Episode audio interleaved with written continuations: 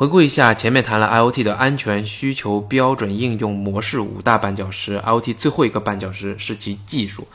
很多人会持一个观点啊，认为 IoT 不就是旧瓶装新酒，跟云计算一样吗？口若悬河的商人鼓吹的一套概念呀。既然是概念，哪里有什么技术可言？这其实是两个问题。概念也可以是重要的商业模式突破。请回看 PC、手机、智能手机的技术变迁，不就知道了吗？而至于技术突破，三分之二被麦肯锡调研的高管也不认为 IoT 需要重要的技术进步来支撑。大家都普遍关注的技术领域之一是电池的寿命和低功耗期间的设计，这对于可穿戴设备的意义尤其重要。与此相关的还有无线充电、能量捕获、存储等技术的革新。说了十一节 IoT 了，半导体公司能获得哪些启示呢？短音频咱们就不再继续了，请期待 William 推出的一集长音频，叫做《IoT 近距离》。